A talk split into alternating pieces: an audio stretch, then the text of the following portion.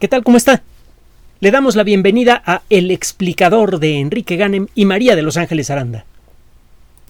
El caso de la variante Delta de SARS-CoV-2 desde luego está ocupando la atención de muchos grupos de investigación en todo el mundo, porque a diferencia de las otras variantes, Delta es especialmente infectiva.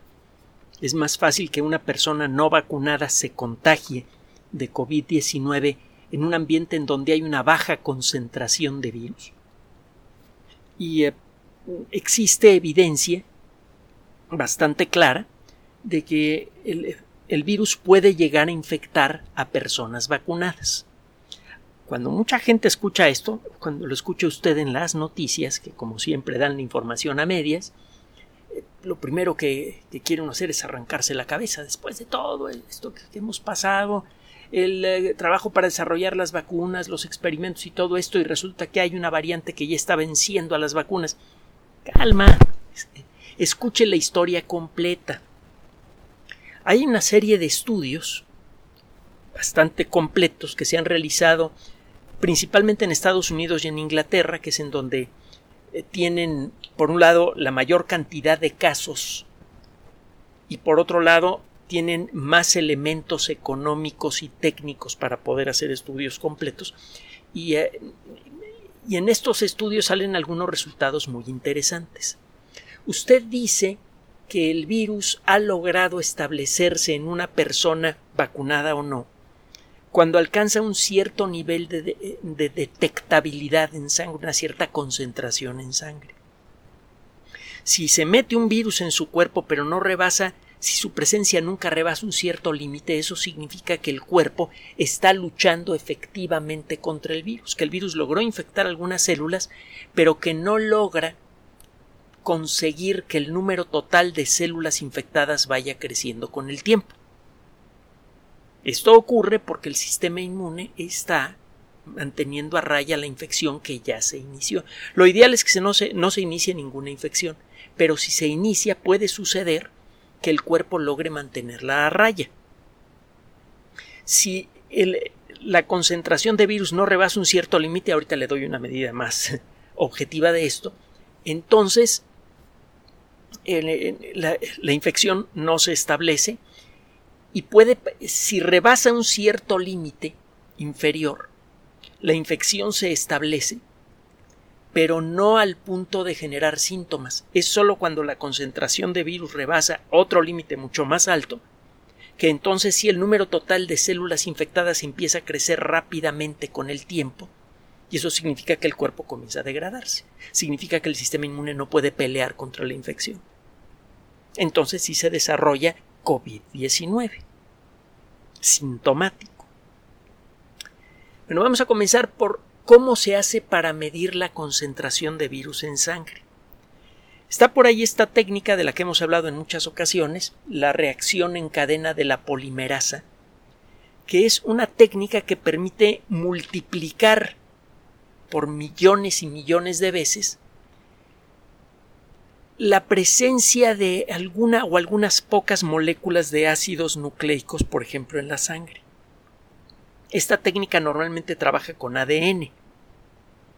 Si tiene usted un virus con ADN en la sangre y usted sabe cuál es su secuencia genética, con eso puede usted echar a andar una prueba de PCR, reacción en cadena de la polimerasa por sus siglas en inglés usted pone una serie de sustancias en un frasquito y luego va cambiando la temperatura.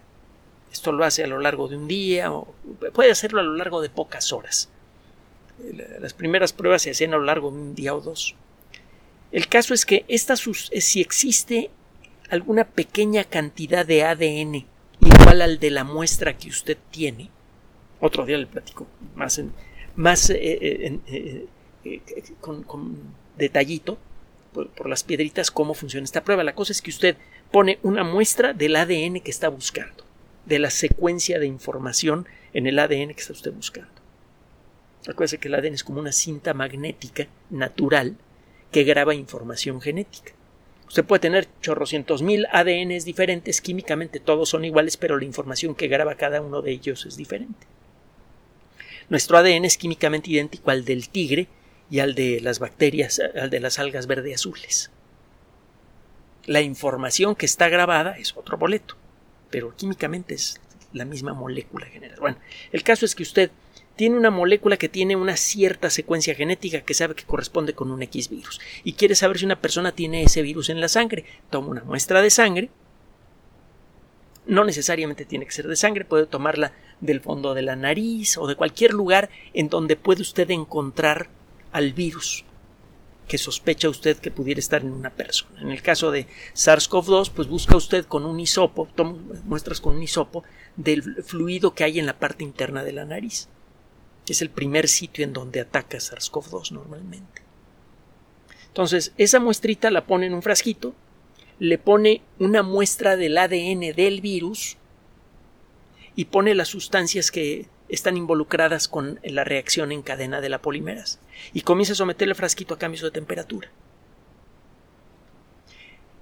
Con estos cambios lo que sucede es que algunas de las sustancias de la prueba PCR que usted echó en el frasquito se le pegan a cualquier molécula de ADN que tenga una secuencia idéntica a la muestra que usted dio. Y eh, cuando cambia la temperatura, otras sustancias se pegan a las primeras y aquellas en donde hay una muestra de ADN que es idéntica a la que usted dio, es decir, aquellas que encontraron en la sangre un, un trozo de ADN con la misma secuencia que la que usted dio como muestra, en ese caso esas moléculas se duplican. Si usted eh, mete 100.000 moléculas detectoras, si una de ellas logra pegarse a una molécula de ADN que estaba en la, eh, en la sangre con el fluido de la nariz y tiene la misma secuencia genética que la que dio usted como muestra, esa, esa proteína se le queda pegada a ese trozo de ADN. Al momento de iniciar este ciclo de replicación, solamente aquella molécula de las 99 o las 99 mil o las que usted haya echado que logró pegarse a una molécula de ADN sufre el proceso de replicación. Empieza usted con una molécula de ADN y después del primer ciclo tiene dos. Detectar dos moléculas de ADN en una muestra de laboratorio es imposible. Pero luego repite usted el ciclo. Arranca con dos y ahora tiene cuatro. Luego arranca con 4 en el siguiente ciclo y termina con 8, 16, 32, 64, 128, 256, 512, una secuencia numérica que conoce bien cualquier persona que ha trabajado con sistemas por cierto. Al cabo de unas cuantas replicaciones ya tiene usted millones de moléculas. Y con cada replicación nueva duplica el número de moléculas anteriores. Al cabo de unas horas de someter la muestra a este proceso, si tenía usted una sola molécula de ADN, acaba usted con un frasco lleno de millones de millones de copias de la molécula. Es un sistema de amplificación si en la muestra no había ni siquiera una sola molécula de ADN, después de todo este proceso de andar ciclando la temperatura y todo eso, encuentra usted un frasco que no tiene ADN de ningún tipo. El único ADN que se replica es aquel que dio usted como muestra inicialmente. Ahora, para el caso de virus como SARS-CoV-2, que tienen ARN, que es una molécula hermana, usted agrega un paso adicional. El ADN y el ARN son moléculas casi idénticas, pueden grabar el mismo tipo de información. Colocando las sustancias apropiadas, usted puede conseguir que cualquier molécula de ADN que esté flotando en la muestra sea copiada a una molécula de ARN que tiene la misma información. Y es esa molécula de ARN la que inicia todo el proceso de de, incremento que le mencioné hace, hace un rato.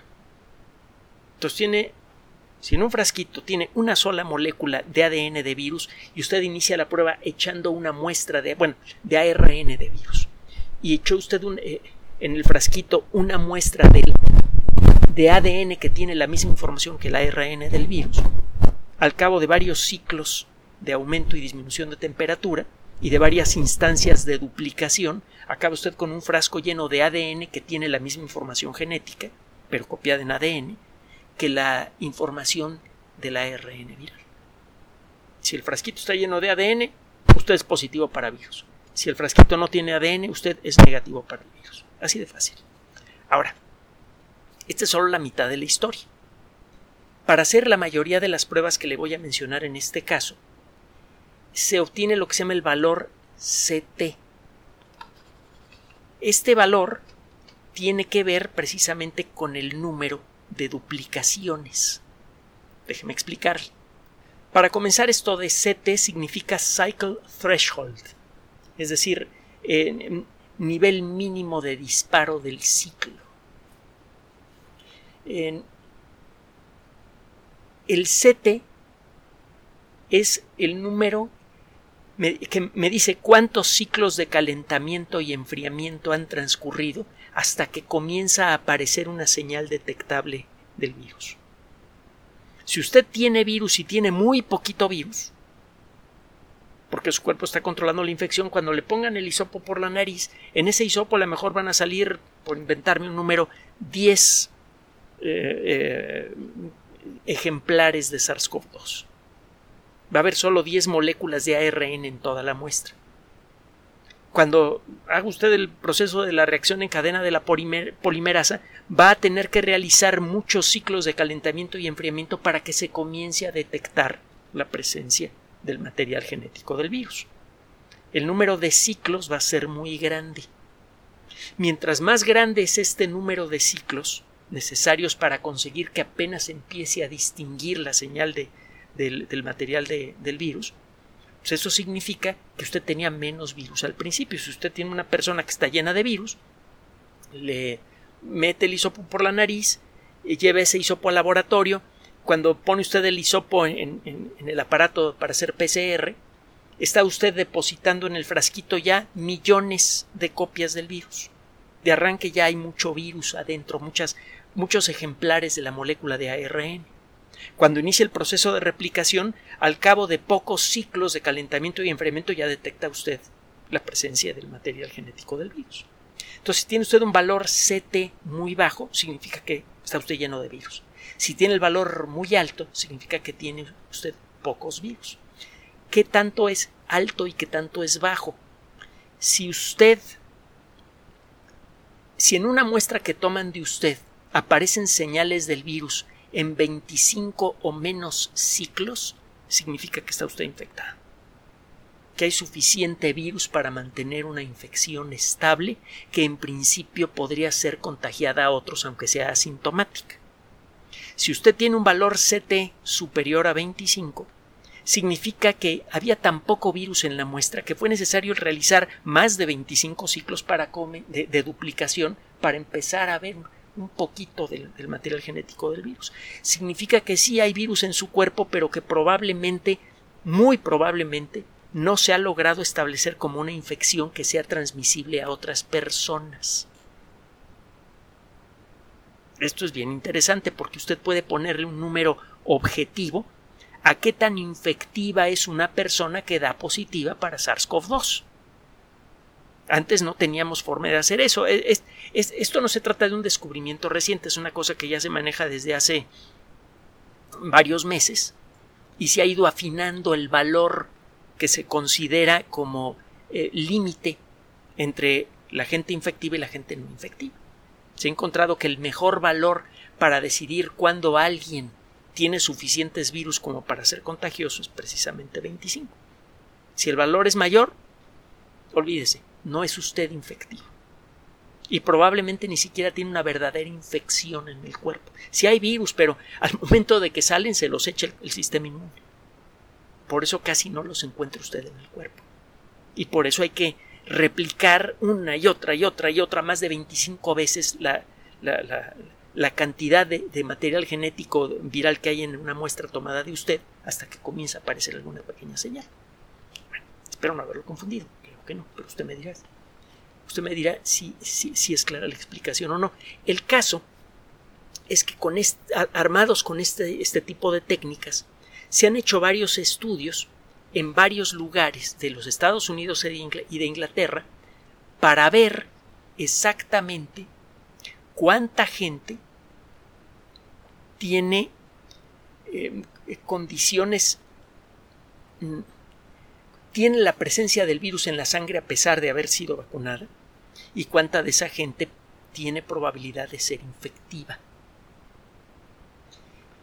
En, ah, eh, en un estudio publicado el 11 de agosto en MedArchive, acuérdense que hemos hablado de estos sitios de prepublicación, MedArchive se escribe eh, M-E-D como de medicina y luego una R mayúscula y luego X y V.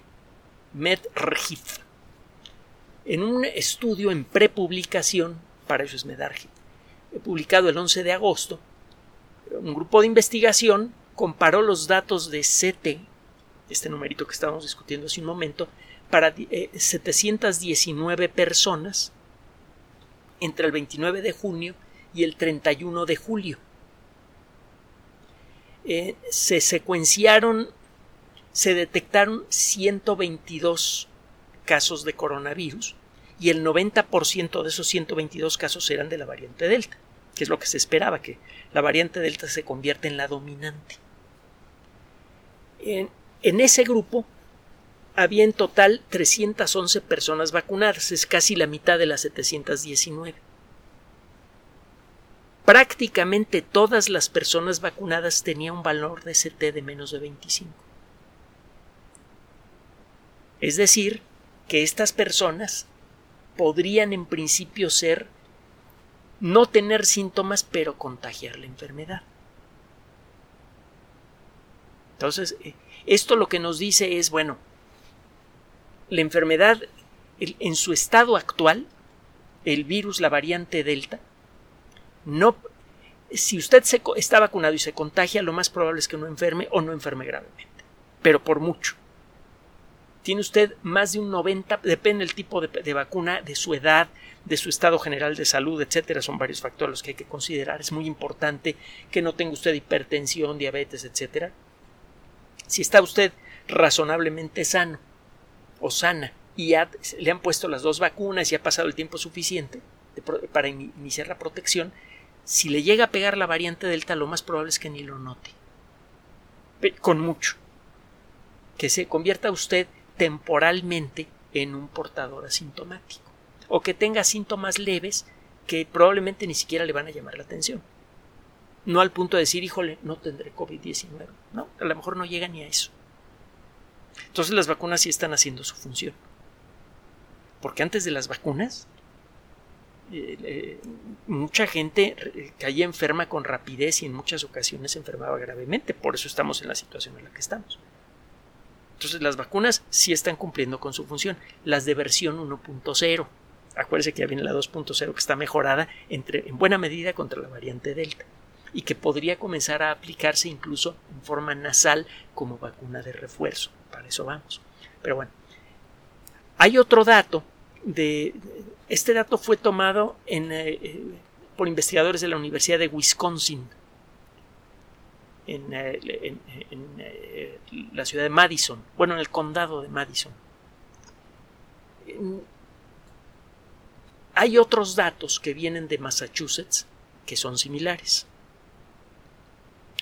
Tres cuartos de los casos nuevos de COVID-19 en 469 personas a las que se les detectó COVID-19 ocurrieron en personas, ocurrieron en zonas del estado de, de Massachusetts en donde la gente ya estaba vacunada. Ahora, esa no es toda la historia. Hay un trabajo en Singapur que indica que eh, la carga viral en la gente, es decir, la concentración de virus en la sangre, que es una medida de la gravedad de una infección, en la gente que tiene la variante Delta y que está vacunada, es sustancialmente menor siempre que el de la gente no vacunada. Y eso hace que normalmente la gravedad de la enfermedad cuando se llega a presentar que sea mucho menor en personas vacunadas. Entonces, en suma, ah, bueno, me falta comentarle un trabajo más, probablemente el más completo.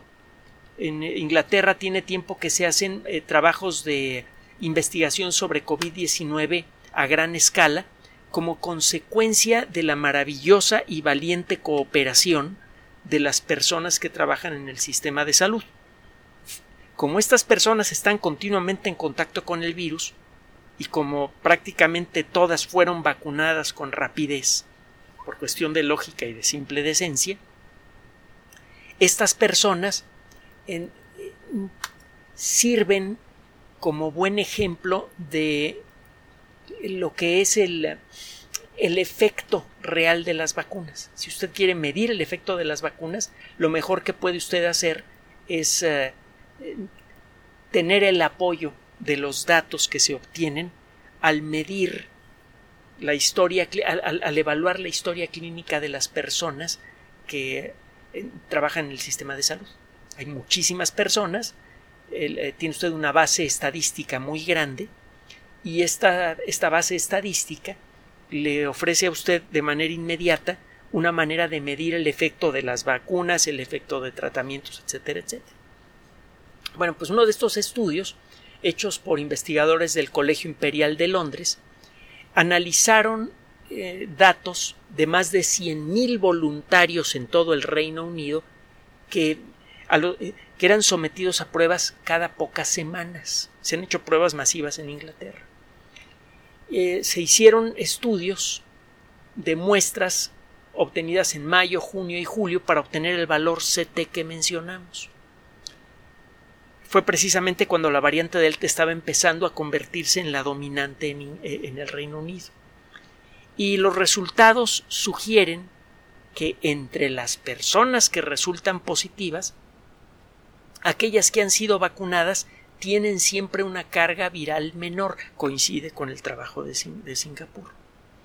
Entonces esto significa de arranque, esto sí lo sabemos con razonable certidumbre, que las personas en esas circunstancias, si llegan a enfermar, si llegan a mostrar síntomas, estos síntomas serán más leves y de menor duración.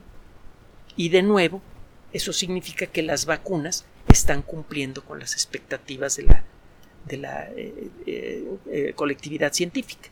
Están realmente ayudando, primero que nada, a eliminar los casos graves, que es lo primero que queremos conseguir. Y después están ayudando a eliminar la enfermedad. Ahora vamos a sacar algunas conclusiones con respecto a estos datos. Es cierto que la vacuna no puede detener a la variante Delta con la misma efectividad con la que eh, detiene, eh, debe utilizar el plural, que las vacunas no pueden defendernos de la misma manera contra la variante Delta que contra las otras variantes. Esto es cierto. Pero la gente vacunada normalmente no enferma, ni siquiera en forma asintomática, y cuando lo hace, normalmente lo hace, y, y por mucho, lo hace asintomática o leve son muy raros los casos de personas infectadas que enferman gravemente. Y normalmente estos casos se deben, eh, la gravedad se debe en buena medida a que el sistema inmune de estas personas está de alguna manera disminuido en buena medida como consecuencia de problemas como hipertensión, obesidad y ese tipo de cosas. Ahora, esa es una, primera conclusión importante. Otra conclusión importante es que estas vacunas, al hacer, al disminuir la gravedad de la enfermedad, disminuyen la carga viral de una persona y el nivel, la capacidad de contagio que tiene una persona de, de esta enfermedad o de cualquier otra, depende en muy buena medida de eh, de, su carga viral. Una persona que tiene muchísimos virus en el cuerpo, eh, con más facilidad le transmite algunos a otra persona. Entonces, las vacunas sí protegen. Casi eliminan por completo la enfermedad grave, que es algo muy bueno. Eh, reducen la posibilidad de contagio. Esto es importante. hay una gran interrogación en todo este relajo cuya respuesta podría resultar también muy interesante. Usted está vacunado, entra la variante Delta a su cuerpo y se establece una infección asintomática. Parece que las infecciones asintomáticas en personas vacunadas duran menos. En general las infecciones duran menos y son menos intensas en personas vacunadas. Bueno, si llega a entrar la variante Delta y le produce una infección asintomática, habría que ver si su cuerpo queda protegido contra la variante Delta, que se convierta en una forma de vacunación natural, de refuerzo natural a la vacuna que ya tomó. Eso hay que, hay que saberlo. Todavía no sabemos si va a ser el caso. Podría ser cierto. Y eso, aunque suene un tanto paradójico, podría servir para reducir el, tamaño de la pandemia con relativa rapidez. Te vacuna a todo mundo ahorita con la primera defensa que tenemos, que ya es muy buena. La gente que se exponga a la variante Delta y se llegue a contagiar, aún así, eh, va en cierta manera a vacunarse naturalmente si logra, si, si llega a tener una infección asintomática, si es que ese fuera el caso. Todavía estamos por averiguarlo. El, el asunto es que, por la forma en la que se presentan las noticias en medios de comunicación masiva, da la impresión de que de veras las vacunas están a punto de fallar. Y ese no es el caso. Hay, por cierto, un trabajo eh, publicado el 10 de agosto de 2021 en la revista de medicina de, la, revista de la Asociación Médica Americana, JAMA con J, busque usted eh, jamanetwork.com y va a encontrar en una publicación del 10 de agosto de 2021 una, eh, un, comentario editorial eh, basado en estudios que han sido publicados en esta y en otras revistas como la revista de medicina de Nueva Inglaterra que también es de gran prestigio va a encontrar un editorial que basándose en estas observaciones eh, señala que la gravedad de las infecciones, de manera demostrable, es sustancialmente menor en personas vacunadas. Esto viene a complementar lo que dicen los otros estudios. Es decir, que si, en pocas palabras, ¿está usted vacunada? ¿Vacunada? Primero, lo más probable es que no se enferme. Segundo, lo más probable es que si se enferma, de que la variante Delta o de lo que sea, que se enferme usted de manera asintomática. Claramente, lo más probable y por mucho es que la infección sea leve porque el virus no va a lograr establecerse en su cuerpo de manera efectiva. Y es probable que usted no sea muy contagioso o incluso que no sea contagioso. La última reflexión que le dejo es la siguiente una que ya habíamos hecho antes. Recuerde que apenas estamos con la versión 1.0 de las vacunas, que, está que están en camino otras versiones de las, de, las vacunas, optimizadas, mejoradas para poder enfrentar a, la variante Delta, y que estas eh, vacunas de refuerzo probablemente podrían darse a través de la nariz en forma sencilla. Si ese es el caso, existe la posibilidad de que no necesite usted ni siquiera receta médica para conseguirlas, o si la necesita, sería una receta que le podrían surtir en cualquier farmacia, porque las vacunas intranasales que se están ensayando en Estados Unidos, en China y en otras partes del mundo, no requieren de refrigeración especial. Todas las farmacias de tamaño medio o grande tienen refrigeradores para medicamentos que requieren una temperatura menor a 8 grados centígrados. Entre otras cosas, podrían estar allí las vacunas de refuerzo contra COVID-19. Así que ahorita ya tiene usted un grado de protección altísimo. Y ese grado de protección va a mejorar en el corto plazo gracias a la llegada de las nuevas eh, versiones de las vacunas. Así que anímese, vamos por buen camino. Y acaba usted de escuchar una justificación para lo que venimos diciendo desde, desde siempre. Siga usando la mascarilla, siga manteniendo la sana distancia, sígale haciendo caso a las autoridades de salud, reduzca al mínimo la probabilidad de sufrir una infección aunque sea asintomática por la variante Delta, aunque ya esté usted vacunado. Y mientras tanto, conserve la calma. Gracias por su atención además de nuestro sitio electrónico www.alexplicador.net. Por sugerencia suya tenemos abierto un espacio en Patreon, el explicador Enrique Ganem, y en PayPal, elexplicadorpatrocinio.gmail.com por los que gracias a su apoyo sostenemos este espacio. Puede usted descargar gratuitamente estos audios en formato MP3 en Spotify y en iTunes como El Explicador sitio oficial y en SoundCloud como El Explicador y con formato de video en YouTube en El Explicador sitio oficial. Recuerde nuestras redes sociales de siempre, Twitter Enrique-Ganem y en Facebook Enrique Ganem sitio oficial, El Explicador y los grupos que usted ya conoce. Finalmente, el explicador siempre somos María de Los Ángeles Aranda y Enrique Ganem. Gracias.